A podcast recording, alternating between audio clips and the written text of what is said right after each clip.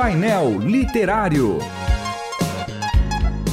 Livros e autores que valem a pena ler. Painel Literário. Sejam todos bem-vindos ao painel literário e a gente vai continuar aqui uma conversa que a semana passada a gente estava começando a falar de verdade da liberdade, né? E o livro que a gente está conversando desde a semana passada é Carta Magna da Humanidade, A Fé Revolucionária do Sinai e o Futuro da Liberdade, um livro de uh, edições Vida Nova, no, a sua autoria de Os Guinness. Então, a gente parou aonde, Júlio? Parou, a gente falou sobre a questão macro, né? Ou seja, reis, governos, né? Que ponto a nossa liberdade de consciência quando está em xeque a autoridade humana e a autoridade de Deus, para onde vamos, né? Então a gente trabalhou aí a ideia de que na Bíblia a liberdade de consciência ela, ela é colocada de forma inédita, ou seja, é a partir da Bíblia que temos a liberdade de consciência, não é fora da Bíblia. Né? E, e, não é só no antigo, né? Porque ele fala aqui do Sinai a partir daí, você falou das parteiras, falou da, da, da, da, liberdade de todos os outros que tiveram aí.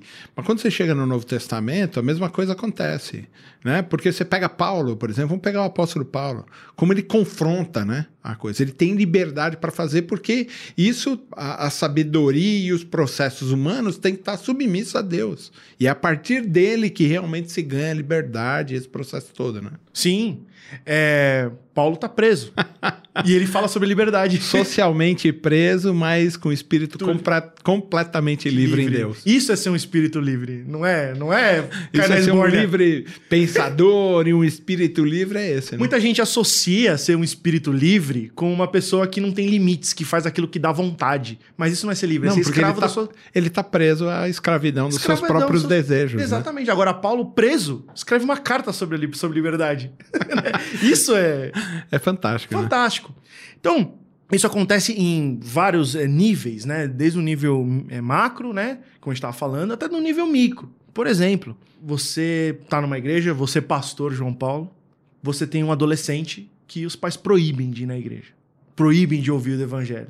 Aí, e aí? Mas tem a autoridade dos pais. A gente está numa situação difícil. Uhum. Onde entra a liberdade de consciência desse menino aí? Eu vou fazer uma pergunta real, porque essa é eu queria saber de você, assim nas questões práticas da vida, por exemplo. É, hoje a gente tem um problema legal com isso, tá? Porque se eu estimulo esse menino, vai para lá, legalmente os pais têm uma, uma, uma questão que eles podem me processar por incitação ao, ao crime, por exemplo, de fazer esse menino desviar por descaminho, essas coisas assim. Mas assim, é, tem que ir na igreja. E eu falo para ele, vai à igreja. Corro o risco mas é vai à igreja. Por quê? Porque a fé cristã, ela não é feita de maneira isolada, ela não existe de maneira isolada. Por mais que exista um aspecto individual na fé cristã, ela é coletiva. Uhum. Ela é extremamente coletiva. Por mais que exista um aspecto individual, ela é uma fé coletiva. Onde dois ou mais estão reunidos, eu estarei ali. Apesar de ele dizer, mesmo que você esteja sozinho, eu sempre vou acompanhar você até a consumação dos séculos. Ele vai estar com você.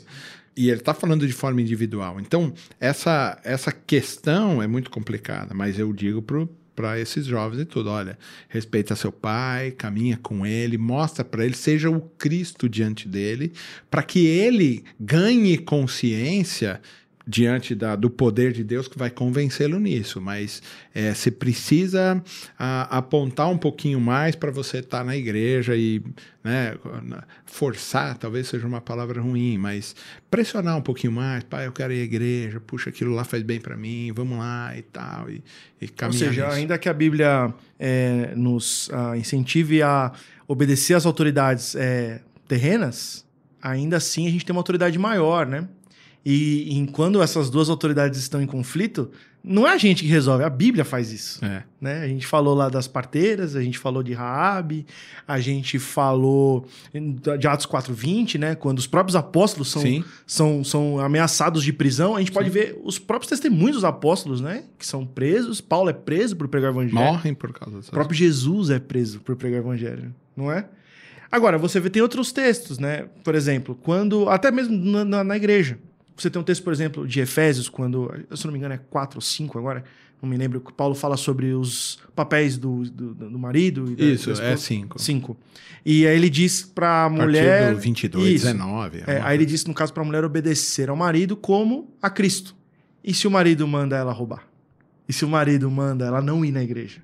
Aí, Mas Cristo mandaria ela roubar? então, é claro que não. Claro que não.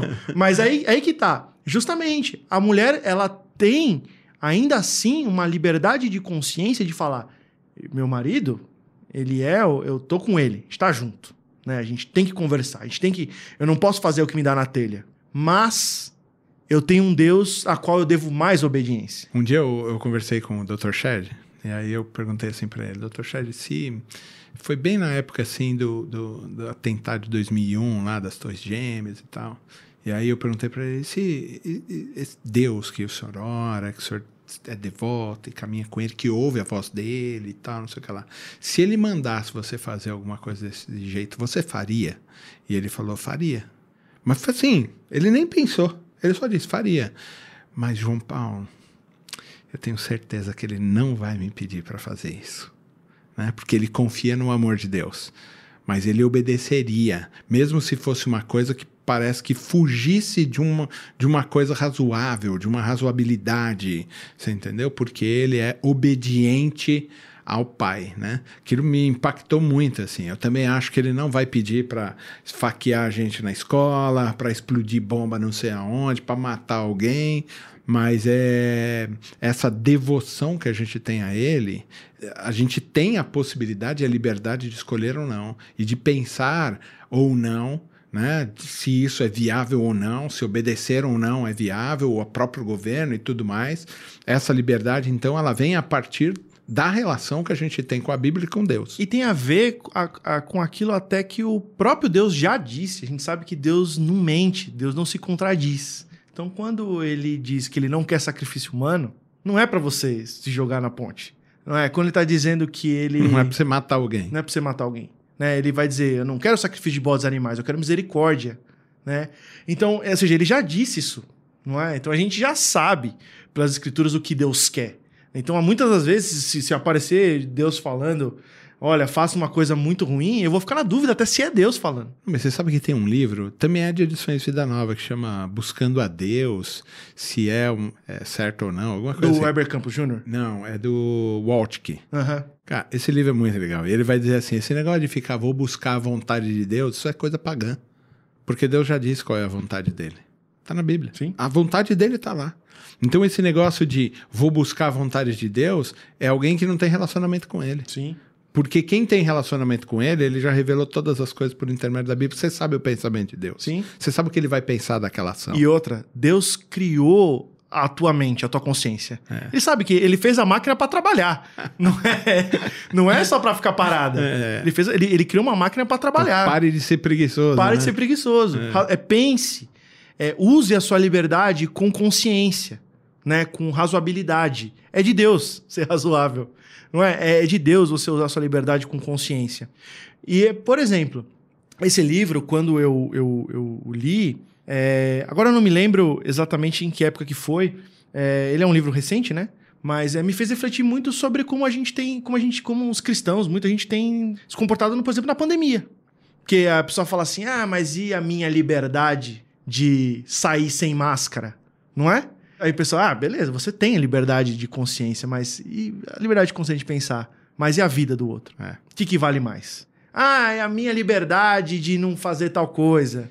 Então, a- às vezes, a, a liberdade bíblica é muito mal usada. Exato. E quando ela é uma liberdade de consciência baseada em princípios, É um direito adquirido egoísta, né? isso. Aí que não vai leva a comunidade em, em, em perspectiva. Isso. E é engraçado porque o Guinness, ele vai fazer uma crítica dessa visão distorcida da liberdade de consciência. Ah, Não, mas você sabe, vamos pegar o texto de Paulo, quando Paulo tá falando assim, olha, eu comer carne, para mim não tem problema. Tá falando de carne sacrificada, né?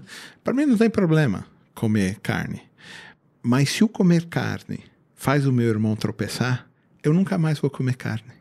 Então, essa relação que ele tem de que ele tem a liberdade de fazer, Mais a responsabilidade. ah, mas ele chama a partir da sua liberdade a responsabilidade. Tudo me é lícito, mas nem tudo me convém. A liberdade está também nesse texto. Tudo me é lícito. Eu sei que eu posso fazer todas essas coisas, mas tem coisas que não me convém fazer. Então, pronto, por liberdade de pensamento, por liberdade que o Cristo me dá e Deus me dá, eu escolho não fazer. Que a gente está mais por aí. É mais liberdade, não é de fazer o que se quer, mas de poder escolher não fazer porque mesmo querendo. Isso, essa é a liberdade bíblica, né? É nisso que ele está apontando. Isso que ele aponta. E o legal é que ele aponta tudo isso a partir da narrativa do Êxodo. Então é legal porque você não, não, não- A gente acha que é só no novo, né? só no novo. E, mas não, ele vai pegar no início. Porque é legal, porque tem aquela coisa que eu- a gente comentou no- na parte 1 da questão arqueológica, dizendo que não há textos mais antigos do que o Êxodo que falem sobre liberdade de consciência. Isso é, é chocante. Né? Forte. Como a Bíblia não é um mero produto do seu tempo. O que o Novo Testamento está reverberando já foi, já foi feito por todos os antepassados. Isso, exatamente. O que, por exemplo, Maria e José vão fazer em levar os, os- o Jesus para o Egito Claro. é a mesma coisa, inclusive, que as parteiras fizeram, né? Há um, há um censo, os, os, os meninos têm que ser mortos de maneira igual, É inclusive. porque é um tipo, né? É um tipo, né? É. Então a gente vê essa liberdade, inclusive, reproduzida né, nos pais de Jesus. Né? É, então, isso que é, é muito interessante trabalhar essa ideia de, de liberdade. Ou, por exemplo, você falou, a gente falou de quem da- no meio da igreja, da gente falar, ah, eu faço o que eu quero, da maneira que eu penso, eu posso ser quem eu quiser, porque a Bíblia me dá liberdade para isso, mas não é assim que a Bíblia pensa.